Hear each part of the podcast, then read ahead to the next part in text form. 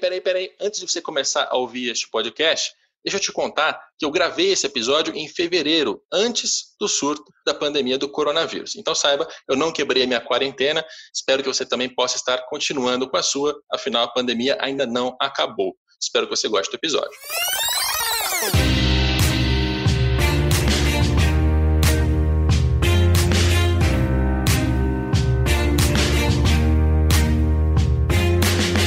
Olá, ouvintes do Globoesporte.com, eu sou o Rodrigo Capelli, este é Dinheiro Jogo, e hoje nós vamos dar continuidade a uma das sequências mais bem-sucedidas deste podcast. Falaremos de Sociedades Anônimas, SAs, e neste programa, América do Sul.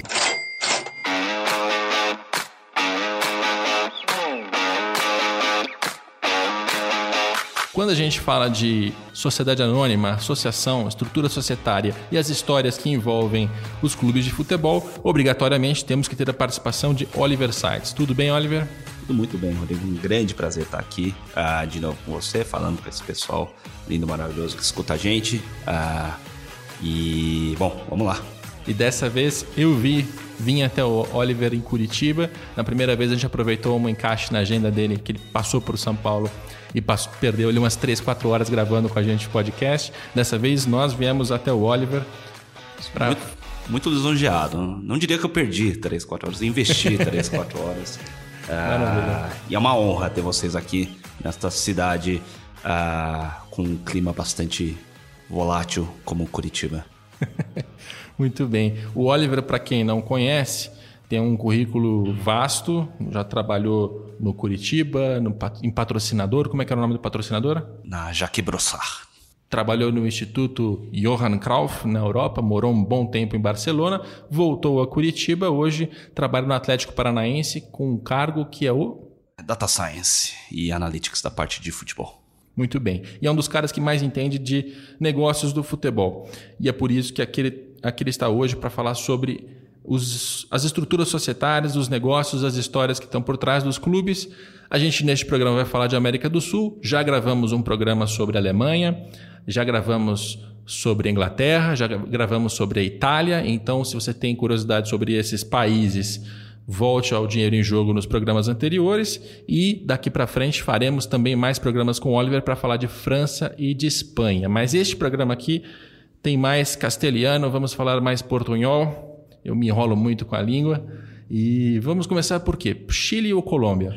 Tanto faz. Os dois são bagunçados igual. Os dois são bagunçados igual. Vamos então pelo Chile, que eu acho que o Chile vai, como o Chile veio até antes cronologicamente, né? Foi um país que se organizou ali para fazer as as SADPs, né? A gente tem algumas sociedades anônimas específicas para para clubes de futebol ou para entidades desportivas, e lá eles têm a Sociedade Anônima Desportiva Profissional, SADP, ou SADP, sei lá como é que você vai dizer isso. E a gente tem três principais clubes para tratar nessa história, né, que é o Colo-Colo, a Universidade Católica e a Universidade do Chile. E vamos falar desses três clubes de como funcionam. Pelo Colo-Colo, que é o maior clube da, do futebol chileno, é o clube que tem a maior torcida. Inclusive, eu até peguei aqui uma pesquisa de tamanho de torcida, que é algo que a gente é obcecado aqui no, no Brasil. Acho que a Europa não dá tanta bola para isso, né, Oliver? É porque lá também tá todo mundo, mais ou menos, todo mundo sabe quem que é quem, né? pois é. Mas para situar o nosso ouvinte, uh, o Colo-Colo tem a maior torcida. Essa aqui é uma pesquisa feita em 2010 no, na qual o Colo-Colo tinha 42% dos torcedores do Chile, então quase metade do país. Time do Pinochet, né? A grande influência do Pinochet na construção do Colo-Colo é super normal, né? O time aí quem veio primeiro, se é o time do ditador que vem primeiro ou se o ditador vira torcedor porque o time já é grande, é sempre uma grande questão. Mas sim, Colo-Colo é emblema do futebol chileno. Ah, e, e também é meio que uma vitrine daquilo que está acontecendo no país. Né? Pois é.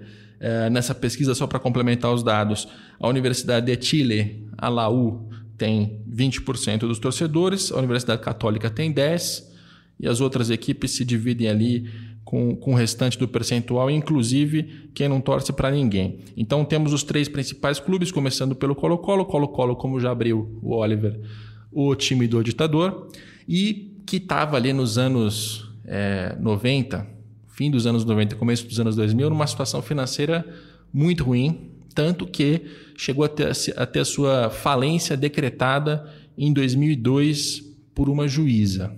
E essa é uma história que eu já acho bem interessante. Aliás, a gente vai passar por vários momentos aqui falando de Chile, é, pela, por aquela, aquela polarização, aquela, aquela diferença entre o futebol raiz social e o futebol moderno capitalista, dominado por estrangeiros, por bancos, etc. Né? A gente vai ver muito desse, desse confronto. Inclusive, uma das, das narrativas que eu encontrei fazendo a pesquisa para esse podcast é de que aquela falência dos clubes é, principalmente do Colo-Colo, mas de outros clubes no início dos anos 2000 fim dos anos 90, foi uma coisa meio forçada pelo mercado para assumir o controle do futebol.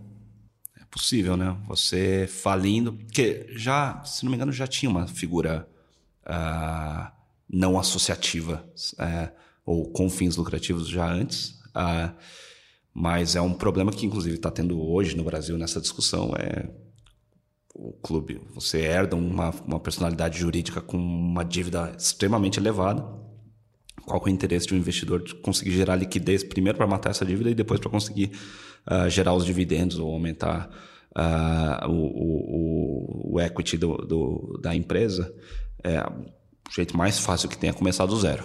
Né? Então, e é no momento que faliu muita gente no mundo inteiro, né? Exatamente. Final dos anos 90, começo dos anos 2000, na Inglaterra, na Europa, no geral, um monte de clube quebrou. Teve clubes que foram pro buraco, estão voltando ou nunca mais voltaram. É, mas sim, sim, é bastante possível, né? Eu acho que mais especulativo aqui do que qualquer outra coisa, mas não. Sim, sim. Mas é, é, é super possível que tenha tido esse movimento. É, a, a história, o argumento de quem tem essa visão mais à esquerda é a seguinte: é, nos anos 70, o Chile teve um decreto lá para regulamentar o esporte, regulamentar o futebol. E a interpretação que os dirigentes da época faziam era de que determinados pagamentos de bonificações, de premiações de jogadores estavam isentos do pagamento de impostos. Aí chega no fim dos anos 90 e o governo faz uma nova interpretação daquela lei, é, isso de acordo, claro, com as pessoas que contam essa narrativa, com os presidentes, dirigentes da época, inclusive. Então o governo faz uma nova interpretação e decide que, na verdade, a dívida fiscal é absurda, é tremenda, porque eles cobraram retroativamente. Então, todas as dívidas que os dirigentes achavam que não tinham, de repente tinham dívidas fiscais enormes. Essa era a principal, o principal endividamento dos clubes chilenos, e daí vai para a falência. Então, quem, quem aponta que há uma é, uma conspiração para tirar o futebol do povo da sua raiz social e entregar para bancos se apoia nesse, nesse argumento de que esses, esses, essas dívidas nem existiam, na verdade, elas não deveriam ter sido cobradas. Hum, o credor sendo o governo, nesse caso. Exatamente. Hum. E, e, agora, também tem o seguinte: nos anos 90, os clubes chilenos estavam gastando muito mais do que poderiam. Sim. Ah. Estavam endividados de fato, mesmo sem considerar esse, esse, essa história. O que nos traz para o ponto do futebol chileno importante, né? Quando foi a última vez que você viu um grande time chileno competindo na América do Sul de igual para igual com alguém? Né? É, é o lado. É o outro, não vou dizer se é um lado positivo ou um lado negativo, mas é um lado X da, da, da SA. Né? A partir do momento que você começa a ter um comportamento de mercado, você vai para onde tem a mais-valia. Uh, e essa mais-valia raramente é o caso da mais-valia ser performance. Né? Você abre mão da performance uh, em favor de fluxo de caixa. Né? Uh, e esse fluxo de caixa, na América do Sul, em todos os países, uh, invariavelmente, é jogador. Né? E aí você vê no Chile, que é um país onde o mercado de futebol não é muito grande, é um país que a população não é muito grande, Uh, e você vê os jogadores chilenos saindo muito. Aquela velha. Ah, os jogadores saindo muito cedo. Mas jogadores de boa performance pro, de nacionalidade chilena indo jogar mercados mais periféricos, né? Uh, próprio Brasil, né? Uh, MLS, vai muito chileno para MLS, México, né? e não fica tanto no Chile, porque por mais que seja organizado, enfim, não organizado também é um, talvez seja um, uma autoestima no mercado é, chileno, Uh, mas é, você tem esses esse paradoxo sempre acontecendo, né? Se você quer organizar, tratar como empresa, vamos gerar mais dinheiro do que gastamos, invariavelmente na América Latina, com mercados relativamente limitados, você vai favorecer a, a saída de jogadores mais jovens e aí, de fato, e também eximindo a, a eximindo, não, reduzindo o público que antes ia, né? A, o futebol no Chile que é um dos grandes líderes da relação, voltando ao assunto, né? É, governo autoritário com o futebol, né? Tem várias, várias histórias do futebol chileno é, envolvendo Pinochet. É, e havia uma, uma lenda na época do, do Pinochet que ele falava: não, a gente toca em tudo, a gente vai censurar tudo, mas no futebol a gente não mexe. O futebol deixa ser o futebol. É, e aí foi uma grande. É, era um grande canal de entrada da oposição do, do Pinochet a, a fazendo torcida, etc. E tal, sendo o futebol um grande canal de manifestação social contra o governo.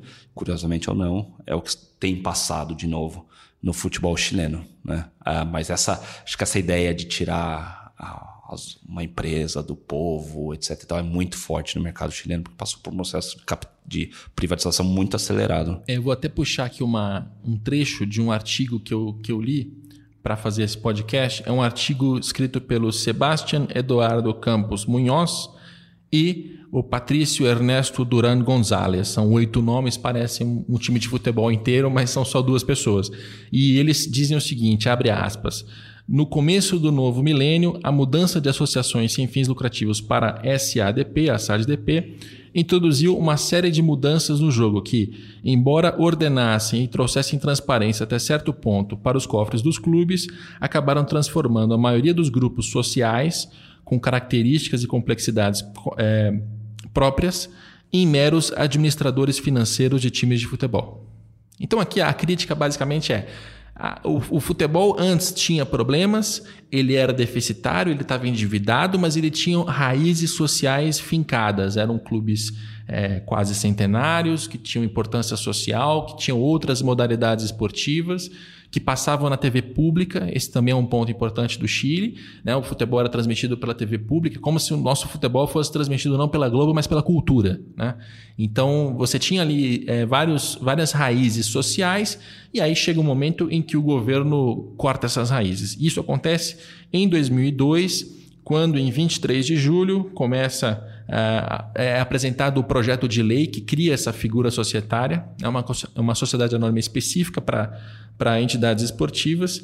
Em 7 de maio de 2005, portanto, ali, é, quase três anos depois, o governo do Chile promulga a Lei 20019, que é a lei que institui a Sociedade Anônima Desportiva Profissional, a SADP, e a partir daí quase todos os clubes fazem a migração e entram no formato de associação, é, não de associação, de, de sociedade anônima.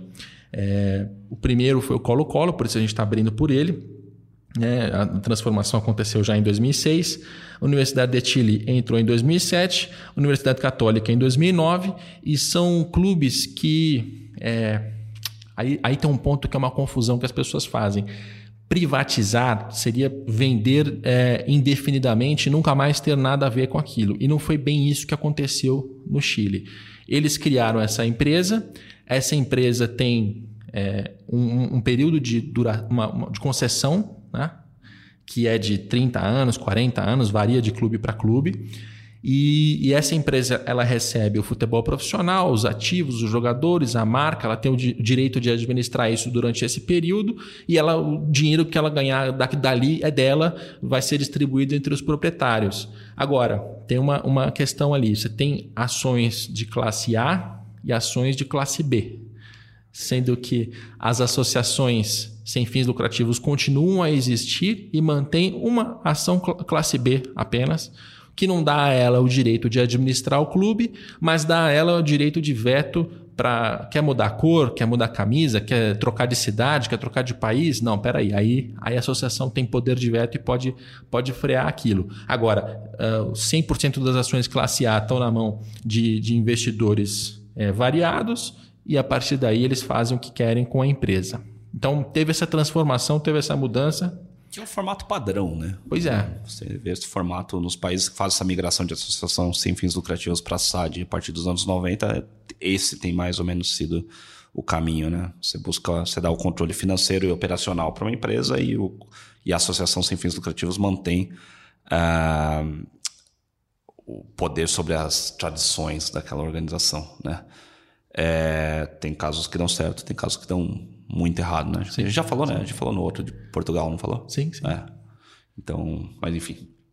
E aí você mencionou um paradoxo interessante que eu quero entrar nele agora, porque hoje, é, principalmente depois das manifestações populares do Chile no ano passado, 2019, é, voltou à tona muita gente, ou, ou parte das torcidas, parte relevante, é, protestando contra a ASA e dizendo que quer retomar o, o futebol para o povo, quer devolver o futebol para o povo, quer tirar da mão dos banqueiros.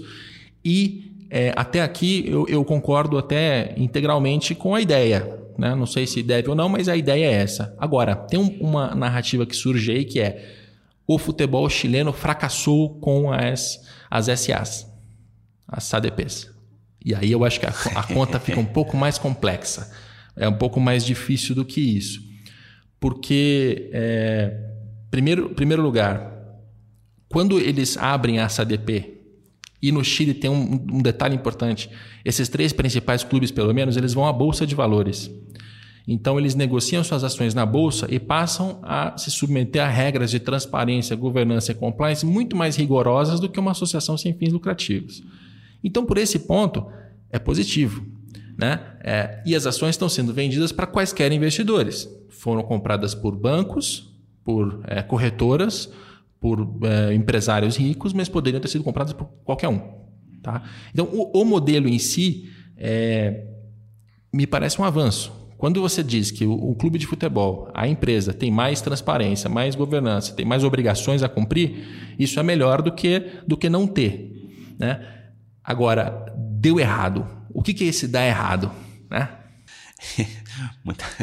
o, o, o, futebol é uma entropia, né? É, muitas coisas dão muito, dão muito mais fácil dar errado do que dar certo, né? Ah, e dar errado é sempre uma questão... qual é, é o objetivo? De né? qual é o objetivo? E o objetivo, no fundo, ah, dos stakeholders no futebol são muito diferentes, né? É, todo mundo quer beleza, a gente tem todo mundo tem um consenso de objetivos de que todo mundo quer que os clubes estejam em situação financeira mais tranquila, que não atrasem pagamento, que paguem a conta da água, que não sejam despejados do alojamento, etc, etc, etc. Ok, perfeito. Uh, aí a solução não dizer que é a solução simples, mas é uma solução mais evidente para isso. Ah, não, tem que transformar capital fechado, investimento externo, beleza. Ok. Só que quando chega você cumprir esse ponto, aí os objetivos começam a, variar. Né? Porque tu vai ter um objetivo uh, do, do, acionista, que vai ser o seu objetivo financeiro. Né? Ninguém. Não que o cara entre para ganhar dinheiro, mas não vai querer perder dinheiro, ou perder muito dinheiro. Uh, então ele vai a, ela vai ter esse, esse, interesse de que a organização tenha um fim uh, financeiro, que ela consiga se sustentar, etc. E tal. O torcedor, por sua vez, uh, nessa hora há um embate, né? O que, que, cada um quer? O torcedor vai querer performance, porque o objetivo do torcedor é performance. Uh, é o famoso, eu não lembro se a gente falou isso da última vez, mas tem um protesto 2014, se não me engano, da torcida do Newcastle com uma bandeira lá, tinha uma, uma faixa dizendo parabéns Newcastle, campeão inglês do balanço financeiro, né? Era uma, uma ironia. É ah, quase como porrada, essa larendia porrada em falta da torcida do Flamengo. Né? Exato. Né? ou, ou você, ah, pô, eu sou o primeiro da lista da Deloitte. Legal, e aí, né? Ah, não é o interesse do torcedor. E a questão é que muitas vezes esse interesse entra em conflito é, porque o torcedor quer máxima performance a um menor custo individual para si. Né? Então, o torcedor não. É, e é, faz parte do ser humano. Né? Não, não quero gastar mais. Não, é, no ingresso, sempre paguei 10, não vou querer pagar 100. Uh, ah, não tem porquê. É, é não. Uh, se for 100, eu não vou para o jogo. Né? Não, putz, não quero que encham uma camisa do meu, do meu time cheio de patrocinador, não quero que mudem o nome do estádio. Enfim, começa a entrar em vários conflitos. TV aberta, né? Na TV aberta, TV, não quero pagar é legal, mas eu não quero pagar pelo pay-per-view. É. Que é justo, né? Ninguém quer Ninguém aumentar quer seu é. custo, né? Uh, ainda mais de um negócio que tinha custo zero, né? E fundamentalmente essa questão da, da situação financeira do clube, ela é ruim para o torcedor como sentimento, mas ela não é ruim para o torcedor como um fato. Né? O torcedor em, em si, ele não sofre nas suas próprias finanças ou na sua própria condição individual por o clube estar mal financeiramente. Né? Ele acha ruim, mas não é um, ele não tem uma perda por isso. Ah, ao passo que se o clube se organiza e aumenta o, o, o, preço do ingresso, por exemplo, aí o torcedor tem de fato uma perda por um negócio que às vezes ele vai ter que gastar mais dinheiro Uh, e vai ter menos performance, porque vai estar sendo organizado, então o time vai perder performance. Então, se o Colo-Colo antigamente era, um, era um, um, uma máquina na Libertadores, uma ameaça na Libertadores, passa 10 anos, você está gastando mais dinheiro e o time perdeu performance. Você fala, pô, peraí, o que, que tem de errado com isso? Uh, e aí o cara fala, não, esquece esse negócio de empresa, né? então, então não, não tá certo. Uh, e aí então começa esse, esse, esse dilema, né? E, e eu acho que a se fosse uma questão simples, essa de. A gente vai voltar sempre a esse ponto específico, né? Se fosse uma questão simples, a, a transformação de um clube em empresa, não, a gente não teria nem esse podcast, eu acho, né? É. Pois é, e eu acho curioso como essa história ela, ela ganha é, conotações diferentes ao longo do tempo. Porque no momento em que o Colo-Colo está quebrado e vai à falência, já não tem mais esse paradoxo entre performance, raiz, tradições, porque Aí não está fazendo bem para ninguém. Beleza. O clube está falido, não uhum. tem dinheiro, o, o, jogador não recebe, não performa, o torcedor não comemora nada, faz mal para todo mundo. Né? Aí, é, quando o Colo-Colo abre o seu capital na bolsa, ele capta quase 32 milhões de dólares uhum. com a venda de 100% das ações para investidores. Esse dinheiro entra, é usado para pagar dívida, é usado para fazer algum investimento em infraestrutura e aquilo é tratado como um resgate do Colo-Colo por meio do mercado financeiro. Uhum. Conseguimos dinheiro. O duro é, você, você consegue o dinheiro com o investidor, mas na verdade você quer que o Colo-Colo continue a ser aquele que Exato. era na associação. Exato. Então, viram. Todo vir... mundo quer um shake árabe. Exato. Todo mundo quer. Desde ah. que o ah. shake árabe coloque só o dinheiro e vá embora. Ex exato. Exato. E não queira mudar a cor do escudo. Né? Ah, todo mundo quer dinheiro, sem compromisso. Né? Eu quero. Acho que você também deve querer. Né? Todo mundo vai querer, todo mundo está ouvindo, imagino que queira. Ah, mega cena, né? Uma mega cena constante. Uh, e eu acho que é. E aí você tem a noção, pô, os caras vão enfiar 30 milhões de dólares no clube, caramba, a gente vai montar o melhor time do mundo. Né? Mas desses 30 milhões, vai sobrar um milhão de caixa que não vai ser usado para isso. Não pode ser usado para isso. Porque você não pode montar o melhor time do mundo, porque senão você vai aumentar a dívida de volta, etc, etc e tal. É, e aí, quando você começa esse processo, que o clube começa a gerar dinheiro, mas não começa a gerar a performance, que é o caso do Chile, é, os caras estão. Daí começa aquele questionamento. Pô, os caras estão usando a minha paixão para ficarem mais ricos. O futebol não está melhorando. Quem está melhorando, quem está em situação melhor são só os donos, os banqueiros. E vai ser um processo cíclico, né? É, e veja só, os donos, é, eu estou pegando aqui a última composição societária mais recente de dezembro de 19, mas é, com, com variações foi assim ao longo do tempo. O maior acionista do Colo-Colo é o Santander, o banco. O segundo é Larraín Vial, que uhum. é uma uhum. corretora de, de um cidadão em que as pessoas perguntam quem é Leônidas Vial, que é o sócio da corretora que aparece como responsável por, esse, por essa participação. Hoje ele é o segundo, mas ele já foi o primeiro durante muito tempo. Uhum. E aí, inclusive, os autores do artigo que eu mencionei perguntam quem diabos é Leônidas Vial? Né? Quem é o dono do meu clube? Porque eu não sei quem é. Né? E isso, isso gera, gera algumas complicações. E a história do Colo-Colo ainda fica um pouco mais complicada porque ela ainda envolve política nacional. A gente já falou de Pinochet, ah, não falou ainda de Sebastián Pinheira, que é um, um empresário político que, inclusive, na época da ditadura, teve lá suas, suas relações e que é, conseguiu chegar à presidência do Chile tendo antes disso comprado parte do Colo-Colo. Detalhe, ele é torcedor da Universidade Católica. Por que, que um político, presidente, da, é, torcedor da Universidade Católica, compra é, ações do Colo-Colo e se projeta como um dos donos, dos salvadores do Colo-Colo, para depois se candidatar à presidência do país e conseguir? Aí começa a entrar num conflito de interesses que começa a ser criticado pelas pessoas que estão apontando problemas no sistema. Mas que é perfeitamente possível. Criticável, é. é criticável, mas impossível. Legal. É, é legal. legal. E inclusive favorece esse tipo de coisa. Né? Porque se o cara não obtém retorno financeiro, que ele obtenha um retorno de prestígio que se né? Mesma coisa, lógico, em menos, em menos, em menos, em menos, uh, em menor grau, uh, porque a relação não é tão explícita com o rival, mas é o Macri, né? E vai lá, aqui no Brasil, Lula e Corinthians, uh, vai, vai, dá para ir longe no o Castelo Branco e o Flamengo. É... Era o Castelo Branco? Eu acho que era o Castelo Branco. Não, o Castelo Branco foi mais da seleção, né? Agora estou confundindo. Ah, a relação é próxima. Relação é ponto, né? super próxima. Ah, do, de quem quer alcançar o poder com o futebol, porque, de novo, futebol, talvez na América Latina, especialmente, não dá o não dá dinheiro, mas dá popularidade. Na Europa, talvez não dê tanta popularidade, mas dá mais dinheiro. Ah, e às vezes dá popularidade e dinheiro. São os casos raros, que aí são os, onde os caras realmente põem dinheiro, porque ganha duas coisas. Né? Ouça sobre a Itália. É, isso cheira Silvio Berlusconi, né?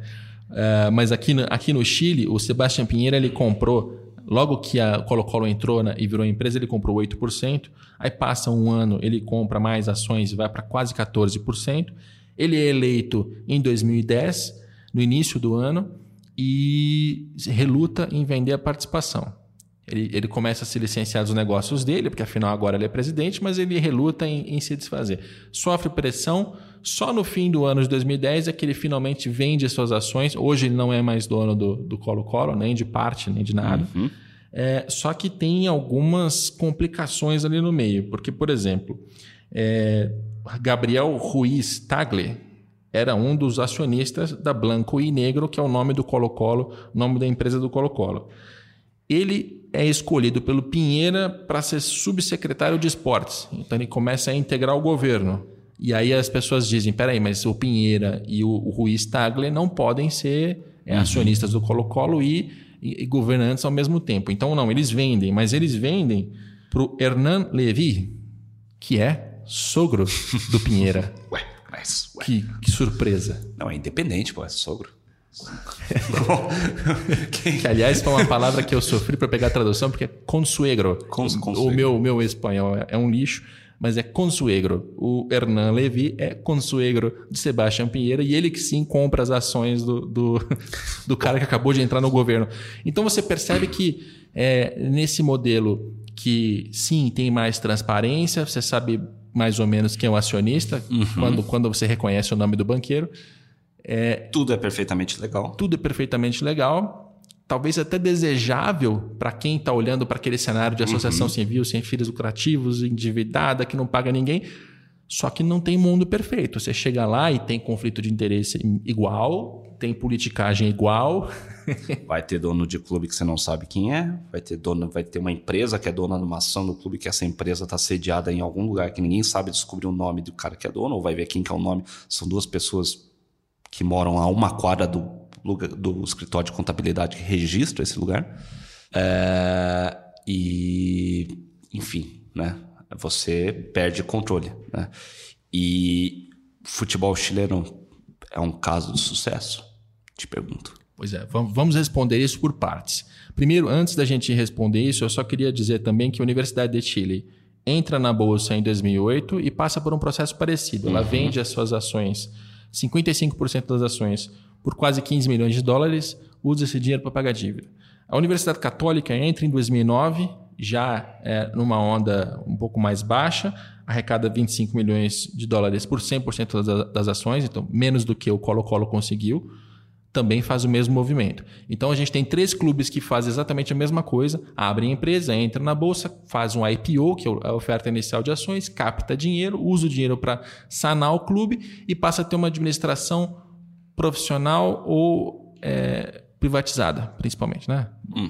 Porque não, ah, não, não necessariamente é profissional. É profissional, é, né? Privada. Né? É privada. Só gostaria de fazer um parênteses de que é muito, eu acho muito legal quando você vê o nome de clubes com o nome de universidade, né? É um negócio Todo mundo fala do esporte americano, né? A NCAA, mas ninguém fala do Chile. Do né? Chile, verdade. Ou esses dias eu descobri. Meu conhecimento sobre futebol sul-americano não é muito grande. Mas esses dias eu descobri. Talvez fosse um negócio já conhecido por muita gente. Para mim foi uma grande surpresa que o River Plate é uma universidade. Eu não sabia. Tem colégio dentro do. Tem 3 mil alunos. O cara, e o cara que é o presidente do clube de futebol é o presidente da universidade também. Deve ser uma vida bem tranquilo, assim. É, eu também não sabia. acho que muitos dos nossos ouvintes não saberiam também. A gente um dia faz um programa de Argentina, onde tudo é associação, não tem empresa. Todo mundo é associação sem fins lucrativos, um cenário parecido com o brasileiro. E aí você me pergunta, é, deu certo? A gente tem algumas possibilidades de, de olhar para responder, responder isso. Primeiro, esportivo. E aí, para responder, como eu também não, não entendo tanto quanto poderia de futebol sul-americano, eu busquei quem entende, que é o Léo Lepre, nosso colega do, Glo do Globoesporte.com, do Sport TV, comenta pra caramba. Tem um podcast chamado La Pelota, que inclusive é muito bem roteirizado, de dar inveja. Eles começam o podcast sabendo tudo o que vão falar, com todos os áudios separados. Ô, é uma organização é de, de SA, SADP, é, cara. A gente aqui é a Associação Sem Fins Lucrativos. E a gente vai ouvir agora o Léo em relação a, a, aos resultados esportivos que os, os clubes chilenos tiveram, principalmente depois que eles viraram SADP. Olá, Capelo, obrigado pelo convite. É um prazer poder participar do seu podcast e tentar explicar um pouquinho, principalmente nessa parte mais, não tanto da análise do dinheiro, porque isso você faz muito bem. Eu vou tentar explicar um pouquinho como foi o desempenho esportivo, principalmente dos times, mas também da seleção chilena, durante esses anos de administração SAD. Né? Então a gente está indo para 15 anos já de administração das sociedades, depois da lei é, que foi promulgada em 2005, e a gente pode perceber que o desempenho dos times chilenos não melhorou. Salvo alguns anos em particular, como o ano de 2006, em que o Colo-Colo era. Foi logo um ano depois dele passar para a administração da Blanco e Negro SA, que o Colo-Colo, então treinado pelo argentino Cláudio Borg, chega à semifinal perdão, a final da Copa Sul-Americana e ao título da Universidade de Chile em 2011,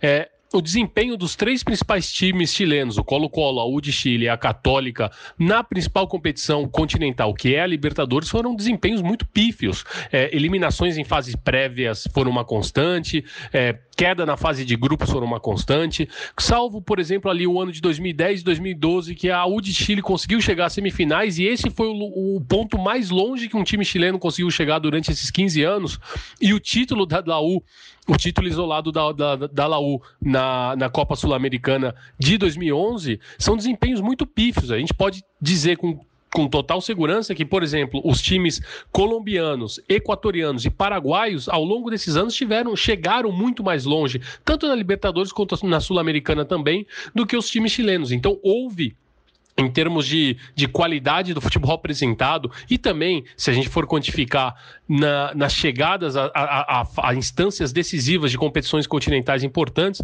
os times chilenos ficaram muito aquém. Já estavam abaixo de times brasileiros, argentinos e uruguaios. E também foram ultrapassados pelos times paraguaios, colombianos e equatorianos. Então hoje o, o Chile, ele, ele, os times chilenos, é claro que eles têm o seu protagonismo pelo peso da camisa que carregam, mas tem um peso muito parecido com os times venezuelanos, por dizer de alguma forma. Não é mais um pesadelo enfrentar a U de Chile, não é mais um pesadelo enfrentar o Colo-Colo, e são times que estão muito enfraquecidos. E muito se dá por conta do que, segundo os chilenos, do que as torcidas se queixam, e eles têm razão nisso, por conta da formação do elenco. Porque hoje os times chilenos, eles não promovem, eles não forçam, eles não conseguem formar mais jovens nas categorias de base, e quando esses jovens são formados, eles vão embora muito rápido, eles vão embora muito cedo. Eles vendem a mão de obra para o exterior muito rápido, e esse dinheiro não, nem sempre necessariamente é revertido na formação de mais jovens, de mais jogadores nas, nas categorias de base. Porque ao ser administrados por grupos empresariais, esses grupos, esses grupos eles visam um lucro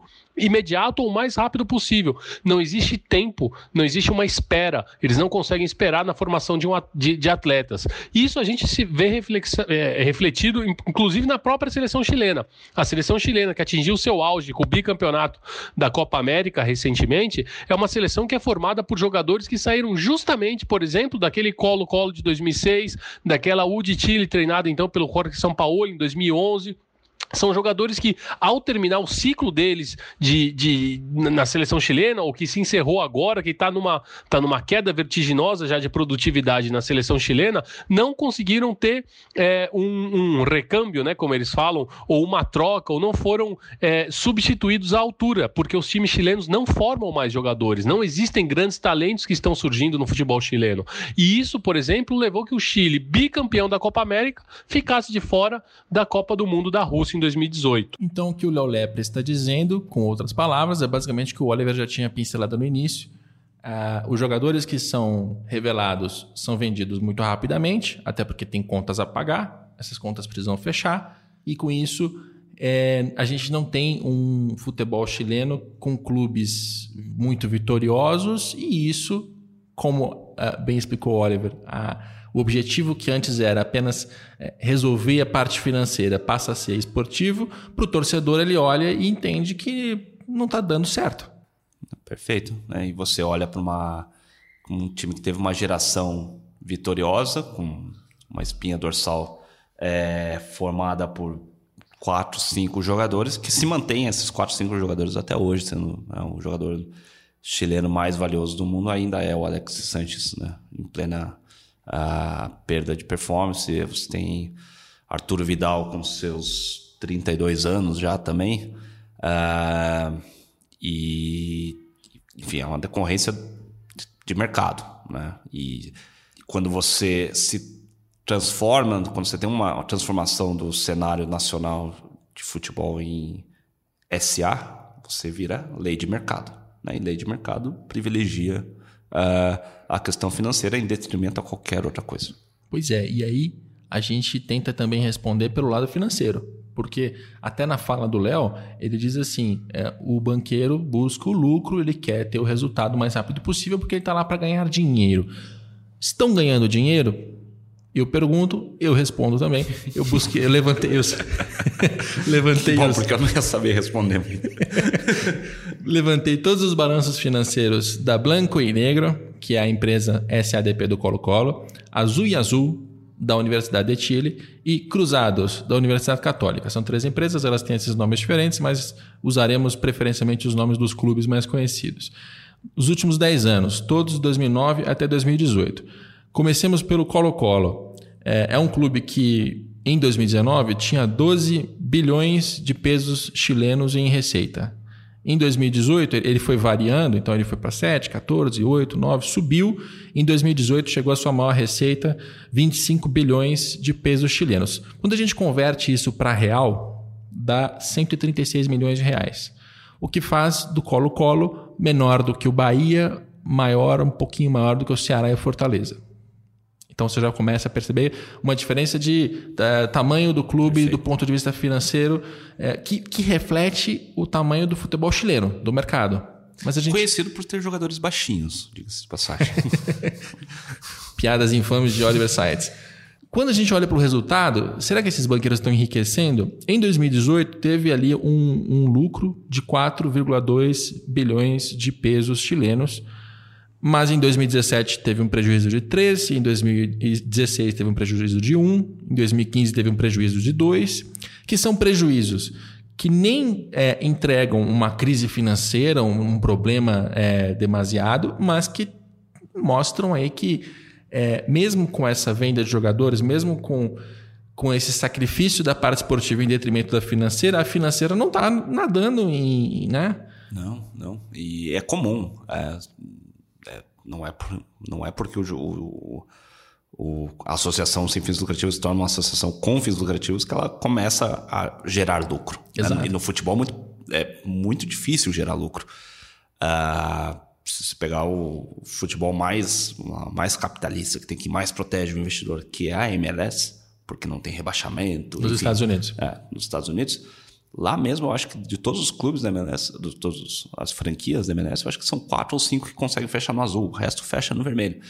A grande questão é que esse fechar no vermelho, pelo menos alguém é responsável por essa conta. né? que no caso da associação de serviços lucrativos, ninguém é responsável, você só vai acumulando dívida, acumulando dívida, acumulando dívida, uh, porque os sócios, que são os, os proprietários os donos, legais, eles não respondem com seu patrimônio por aquela, uh, por aquela dívida. Né? Então, quando você vai executar um clube de futebol, o que, que você executa? É penhora um pedaço do estádio. O que, que você vai fazer um pedaço? Ah, vou pegar um pedaço do estádio, vou levar para casa e vou Nada. assistir TV com um pedaço do estádio. Não. Né? Você espera dar um jeito de ganhar dinheiro. Daí você vai com um processo para pegar o fluxo de caixa, etc. E tal. Uh, mas essa é. Acho que esse também é outro tema constante, né? Não é porque você uh, se tornou privado que você vai começar a dar dinheiro. E aí o torcedor que tinha uma expectativa lá atrás, antes de virar, fala: não, agora os clubes vão ficar vão ficar bonitinhos, vão estar girando no, no azul o tempo todo, vai dar lucro, vai começar a expandir estádio, etc, etc. Pô, mas peraí. Né? A gente perdeu o controle, o negócio não está dando dinheiro. Qual que é o benefício? E o time, os times estão piores, qual, quais, quais, são os benefícios que a gente está... E eu estou tendo que pagar mais caro pelas Sim. coisas? Mas isso, mas isso é um erro de interpretação lá atrás, quando venderam o projeto, eu acho. Porque quando Sim. vendem, e o, e o Sebastião Pinheira fez isso, porque ele foi um dos caras que empurrou esse projeto para frente. O, político chega e diz isso. Não, quando virar empresa vai ser maravilhoso, é. vai, vai dar lucro, vai, os dirigentes vão ser responsabilizados. Tudo isso a gente está ouvindo agora no Brasil. Sim. Exatamente agora no Brasil estão vendendo uh, essa, o conto da carochinha de que a empresa vai fazer milagres. E, e assim não como, faz. Assim como a time mania ia fazer? Exato, e não faz. Né? Uh, mais dados em relação ao Colo-Colo de endividamento. É, eu mencionei que de receita tinha 25 bilhões de pesos chilenos, em endividamentos, mesmos 25. Então a gente percebe um clube que, em comparação aos brasileiros, está muito mais organizado. Está uhum. Tá saneado. Sim, tem. Ele... É, saneado porque é uma dívida que começou do zero a partir Exato. de 2000 ali. Né? Exato, ele conseguiu resolver a sua, seu, o seu, a sua parte financeira. Ele tem dívida, sim, mas as dívidas estão num patamar uhum. aceitável em relação à receita, em relação ao ativo. É, e, e, se der, der, muito errado, esses bancos todos que são donos do Colo-Colo vão responder por isso. Eles integram o capital, né? Exato. Mas, fundamentalmente você não atrasa mais salário, né? É. Acho, então, não sei. Então, será que a gente consegue chegar à conclusão de que é, o negócio fica mais organizado, fica mais transparente, tem mais responsabilização? Mas não quer dizer que ele vai ficar muito maior, que ele vai ser uma maravilha, que ele vai trazer jogadores, que ele vai ganhar títulos. Isso tudo é, depende de várias outras variáveis que não que não uma estrutura societária, porque também é uma estrutura societária, né? Uma boa administração dentro, uma má administração, é isso que vai, vai, vai definir se vai, vai funcionar ou não. É, os números da Azul e Azul e da Cruzada são muito parecidos. Azul e Azul, em 2018, teve 16 bilhões de pesos chilenos em receita, tinha 15 em dívida. Tinha tido um prejuízo de quase 1 bilhão. É pouca coisa. E cruzado, é, bilhão parece que está tendo prejuízos enormes, né? mas é que o peso chileno é desvalorizado. E, e a Cruzados, da Universidade Católica, te, tinha 11 em receita, teve 200 mil de, de, de lucro e não tinha endividamento. Ela tinha mais dinheiro em caixa do que dívidas a pagar. Então, se ela quiser zerar as dívidas dela da noite para o dia, ela faz, ela tem dinheiro separado para isso. Então, a gente está enxergando no Chile é, muita contradição, muito confronto, muito embate entre é, social e privado. A gente está encontrando o futebol que é mais organizado, sim, é, e, eu, e, eu, lamento para quem tem a, a, ideologia de que não, é, o, fracasso do futebol chileno. Fracasso dependendo da pergunta que você faz. Sim. Tá? Porque e, e se você fizer a pergunta de que é, é, é, legal ter salário em dia, é, é legal ter endividamento controlado, tudo isso aqui é, é, saudável. É, os caras fazem direito. Só que eles têm um mercado menor. Sim. Né? Tem, tem, menos gente, tem menos mídia, tem menos patrocínio. Isso tudo também atravanca um pouco, né? É, mas também em geral, no Brasil, a gente também vai passar por esse pequeno problema, né? uma vez que os clubes uh, não os orçamentos dos clubes vão ter que ser reduzidos, o salário que se promete para os jogadores tem, vão, vão baixar, e quando você baixa isso, mais jogadores vão procurar outras oportunidades em outros mercados. Você começa a perder jogador para mercado mais periférico ainda, que você não perdia, porque antes você podia prometer um dinheiro, o cara achava que ia ganhar, ou achava que ia cobrar pelo menos por esse valor daqui cinco anos na justiça, mas pelo menos ele tinha lá uma hora eu recebo. Né? Ah, e quando o clube fala, não, a gente só vai pagar 100. A gente, ah, mas eu quero 300. Fala, pô, 300 eu não vou pagar. Aí o cara olha para a Austrália, fala, pô, lá os caras, pô, paridade do dólar, né? então talvez valha mais a pena jogar no futebol australiano do que jogar no futebol brasileiro. Né? E aí você vai perdendo a qualidade, ou, ou uma percepção de qualidade da equipe, porque esses jogadores começam a procurar oportunidades financeiras em outros países. Ou então vai ter o, o clube que vai chegar e falar: não, eu pago. Pode deixar, não, não, eu pago sim. E continua fazendo a mesma coisa, começa a rolar dívida, enrolar dívida, rolar dívida. Aí fala: não, pô, penhora estádio, penhora CT. E aí o clube tinha um estádio, tinha um CT tudo redondinho. De repente, puf, foi espaço porque o cara penhorou. Enfim, né? Ah, futebol é um grande, é um grande exercício de gerenciamento de expectativa. Né? Então, meu recome minha recomendação para você ser feliz no futebol é não ter expectativas. Exato. Ah, você... Fazer as perguntas certas e entender que as respostas são complicadas e são... podem jogar na, em direções contrárias. E para a gente não perder o nosso tempo aqui, vamos para a Colômbia. Vamos. Né? O vamos. Chile acho que a gente destrinchou bem. Vamos para a Colômbia. Colômbia tem um cenário bastante complicado porque, principalmente nos anos 80, tinha um futebol dominado pelo narcotráfico. Você tinha diversos traficantes de drogas que eram donos, é, não sei se formais ou informais, mas publicamente eram donos dos clubes de futebol. Para citar alguns exemplos. União Madalena, estou aqui exagerando no sotaque que eu não sei como fala, é, tinha no fim dos anos 70 os irmãos Dávila Armenta. Eles salvaram o clube do rebaixamento, fizeram investimentos, o clube disputou título em 79 é, e a gente não ouve falar de União Magdalena porque depois que os traficantes vão presos, o negócio entra em ocaso. É, o Atlético Nacional, que é o maior clube da Colômbia, um dos maiores clubes da Colômbia, teve durante muito tempo Pablo Escobar, aquele mesmo, Narcos, Wagner Moura, Plata ou Plumbo. é, em 89 ele ganhou a Libertadores numa final cheia de é, acusações de manipulação de resultado. Os jogadores iam até a casa do, do Pablo Escobar para jogar peladas, então tinha uma relação muito próxima ali entre o traficante, o clube e os seus jogadores, etc. E, e, e, tem mais, você tem em 89 o Fernando Carrillo Valerro comprando a maior parte das ações do Santa Fé, mais para frente ele, ele se tornou proprietário do clube, acusado pelos Estados Unidos de traficar drogas por meio de uma farmácia uma rede de farmácias que fazia o, o refinamento da cocaína. Então, a gente tem um cenário complicado. O América de Cali ainda tinha outros traficantes, uhum. é, vários clubes estavam dominados pela máfia. Isso, é, evidentemente, é um problema. Eu espero que a gente não chegue ao fim desse podcast com alguém dizendo assim: mas espera aí, mas se eles colocam dinheiro e o futebol fica mais forte, é melhor, né? Não, não é. Em nenhuma hipótese. Depende para quem se perguntar. Né? E aí a gente chega em 2011 e o presidente da Colômbia, naquele momento, Juan Manuel Santos, ele institui a Lei de Futebol. E a Lei de uhum. Futebol, basicamente, é, é o presidente dizendo aos clubes: olha, ou vocês são sociedades anônimas, ou vocês são associações civis sem fins lucrativos ou vocês são associações civis sem fins lucrativos. Mas você tem que ser alguma dessas duas coisas.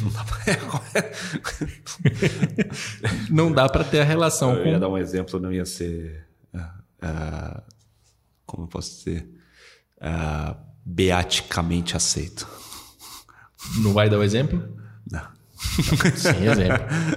É, o presidente faz essa, essa imposição e ele institui a lei, e a lei basicamente empareda os clubes que vinham eh, justamente naquela, naquele ciclo de eu prometo um salário, não pago, tenho endividamento, arrasto, não pago os impostos, nunca ninguém quebra, nunca ninguém vai à falência, nunca ninguém é cobrado, nunca ninguém tem é, coisas leiloadas, bloqueadas, vendidas para pagar os credores.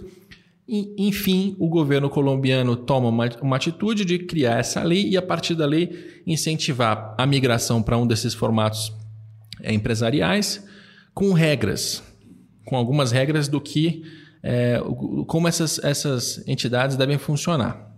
Por exemplo, é, se você tem uma associação ou uma sociedade anônima, você precisa revelar a origem do dinheiro aportado. Lógico, porque se você apresentar dizendo, não, isso aqui vem do tráfico, não funciona. você tem que revelar informações sobre as transferências dos jogadores. Né? Para não ter aquela coisa de vender jogadores, você não sabe de onde veio, para onde foi, quanto custou.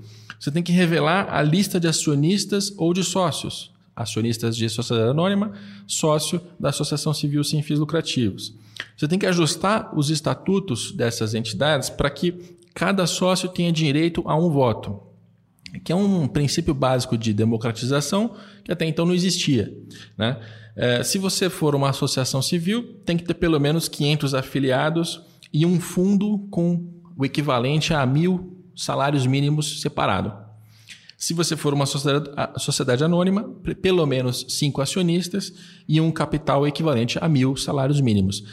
Para que o clube tenha ali uma, uma reserva de dinheiro obrigatória, para olha, não pagou alguém, deixou de pagar, tá aqui. Uhum. Você tem que ter, começar a equilibrar ativo e passivo para que tenha um, um pouco de responsabilidade no jogo. Então, o que a o que o governo colombiano faz, e aliás a última regra é a mais, mais interessante, é que é manter o patrimônio líquido positivo, uhum. basicamente ter mais ativos do que, do que dívidas, mais ativos do que passivos. É, e se isso não acontecer, o, a entidade pública que regula o esporte lá, que eles chamam de Codeportes, não sei se está certa a pronúncia, mas segue também, ela pode suspender o registro esportivo. Então, pode haver uma punição esportiva, além de financeira, né, de bloquear uma receita, uhum. de tirar, pode também ter uma punição esportiva. O que o governo basicamente faz é colocar regras e estimular os clubes a adotar um mínimo de formalidade e de, de organização. Perfeito. O que é interessante. Sim. Né? E que não tem nada a ver com modelo societário. É. Em última análise, né? Ah, é... Eu sempre tenho a pergunta: como que o tráfico paga bicho? Não sei. Você pergunta, você responde. Eu posso supor, né? É um saco de dinheiro cheio de moeda de, de um real ali no, para levar para casa. Mas o, o futebol colombiano passou por esse momento você começa a ter futebol. Aliás, a Colômbia é, é, é um grande mercado de futebol. É, talvez pela distância a gente acabe não ficando sabendo de muita coisa, mas é um mercado super forte uh, que produz muitos jogadores uh, e, e que tem uma organização relativa, né? Uh, mas isso é o país também. Né? A Colômbia é um país todas essas coisas. É um mercado que nos últimos 20 anos conseguiu se desenvolver muito na, na América do Sul. Uh, não sem polêmicas, né? E a mais recente em relação ao, ao modelo societário uh, da Colômbia é que eles estavam justamente. Tem uma briga agora para mudar essa lei, uh, ah, para simplificar as regras para os clubes e empresas, principalmente na questão de não ficar tão não precisa mostrar tanto de onde veio o dinheiro. Né? E se você pensar, ah, isso faz sentido por várias coisas, né? É, porque você acaba empresas que ah, querem aportar dinheiro no futebol deixam de aportar porque vai trazer às vezes uma atenção que a empresa não quer, seja porque ela talvez tenha alguma coisa de errado ou seja porque ela simplesmente não quer mostrar, ah, o dono não quer mostrar quanto dinheiro que ele tem. É possível, né? Uh, e lógico, mas tem a ver com. Também tem, tem, tem um histórico de investimento de, do. Aliás, também deixar claro: futebol e, e máfia, futebol e mercado, mercados paralelos não, não regulamentados, uh, tem uma relação muito próxima. Né? Sempre tiveram. Estou uh, tentando me lembrar quem é que foi o responsável, qual órgão global foi responsável por isso. Eu acho que foi a OECD, mas eu, talvez esteja errado, não sei se foi a OECD ou o Interpol divulgaram um relatório e colocaram o futebol como sendo um dos uh, setores econômicos mais propícios à lavagem de dinheiro. Né? Porque movimenta muito dinheiro com poucas operações, muito difícil investigar, é difícil atribuir valor a jogador. A informação que você dá aqui pode ser diferente da informação que você dá lá na ponta, enfim. Uh, tem várias, várias, uh, uh, vários pontos do futebol que realmente favorecem isso e é importante nesse sentido que as autoridades estejam de olho, né? De como que o dinheiro entra e como que o dinheiro sai do futebol. Isso deixa o investimento mais difícil, né? Porque o futebol já não gera tanto dinheiro. É, quer dizer, ele movimenta muito dinheiro, mas ele já não gera muita liquidez, já não gera muito dividendo. É, você está disposto a investir no negócio e fazer com que isso você jogue suas contas abertas para o mundo inteiro talvez não seja algo que interesse a tanta gente, né? Então é, é outro paradoxo, né, do clube pois empresa. É. Pois é. E, e na Colômbia, a decisão da maior parte dos dirigentes de clubes foi adotar a sociedade anônima, que inclusive não é uma figura específica, a sociedade anônima desportiva ou do futebol ou do que uhum. que seja, é a SA, SA convencional ponto. mesmo, é a SA ponto.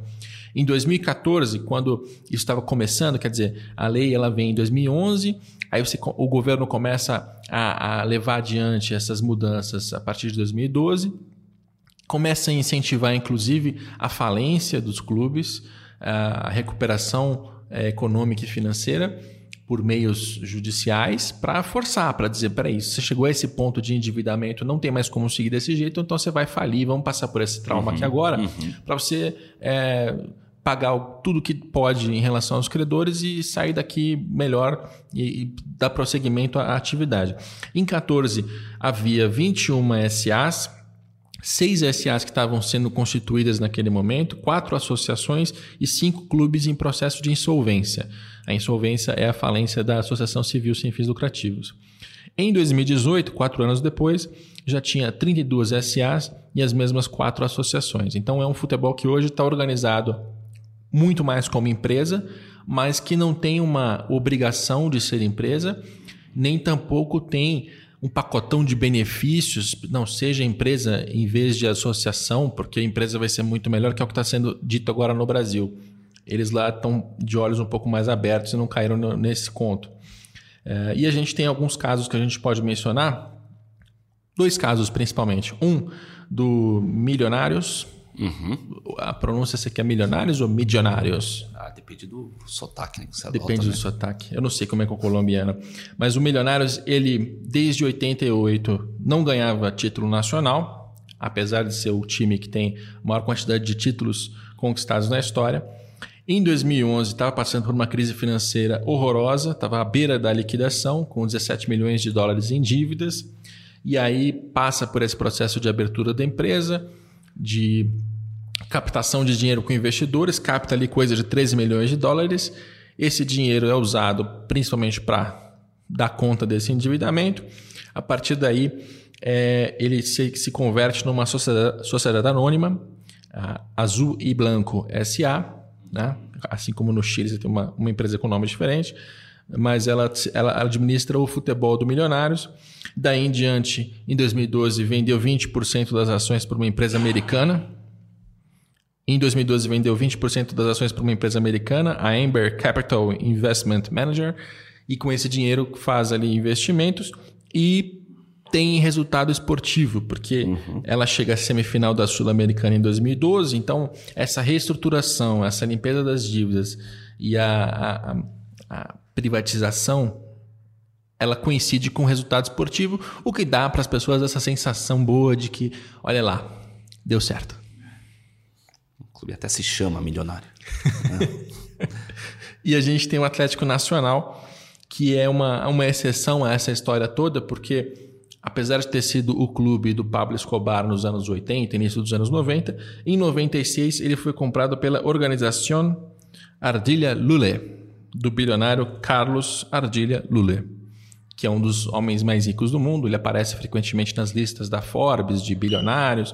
Ele tem um conglomerado com uma rede de televisão, uma rede de rádio, uma marca de refrigerantes chamada Postobon, que inclusive é patrocinadora do Atlético Nacional, com quase a camisa inteira para ela. Você olha, só tem a Postobon na frente, a camisa fica até mais bonita. E a cervejaria Central Cerveceira de Colômbia, que produz a cerveja Andina. É um conglomerado, esse bilionário administra o Atlético Nacional desde 96, coloca muito dinheiro. É um clube que, quando a gente olha para os dados financeiros, eu nem separei para mostrar aqui, mas quando você vê os relatórios do governo colombiano, ele tem frequentemente a maior arrecadação do país, mas ele tem frequentemente também prejuízo. Ele perde dinheiro ali com alguma frequência, não tem um endividamento descontrolado, tal, porque no fim das contas quem arca é o bilionário, mas é um clube de altos e baixos que vai muito bem quando ganha uma Libertadores e vende jogador para o Brasil, para o Palmeiras, por exemplo, como foi o caso, uhum. e que depois toma, toma seus chacoalhões ali por não ter essa, uhum. a, esse domínio financeiro consolidado.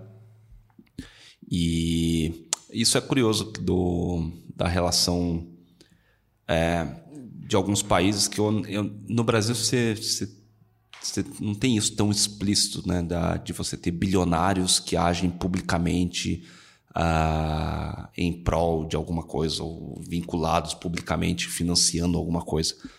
É, o próprio Júnior Barranquilha é, é, é, é de um senador né, colombiano. Então, essa, essa relação continua aí.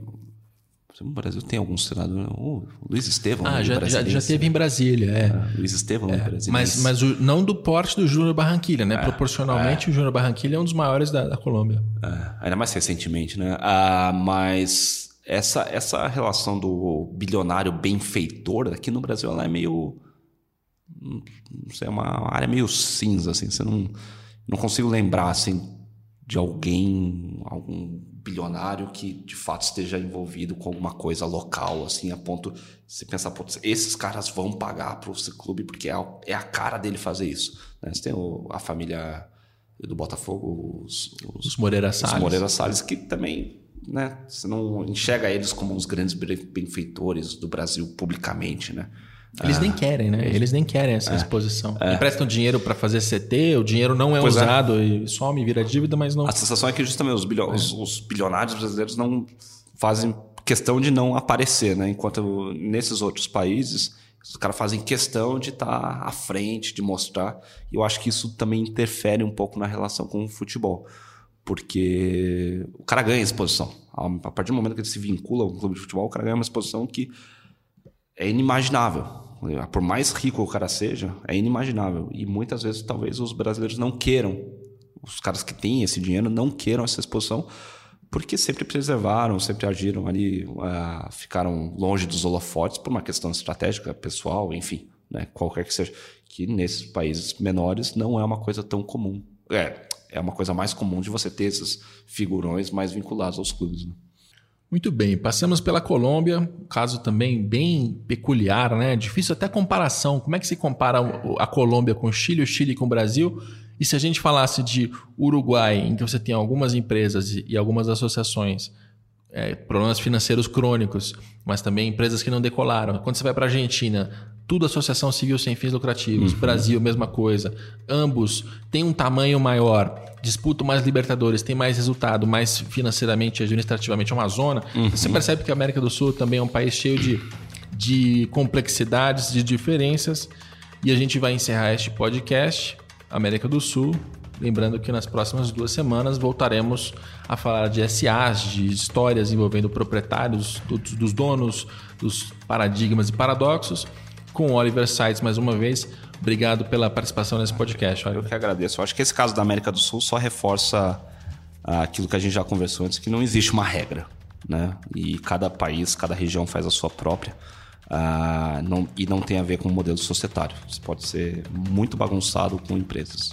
Muito bem. Este podcast tem a produção do Leonardo M. Bianchi, que viajou aqui para Curitiba, está com a gente fora de casa, e tem a coordenação de Rafael Barros e André Amaral, os nossos queridos chefes que estão no Rio de Janeiro.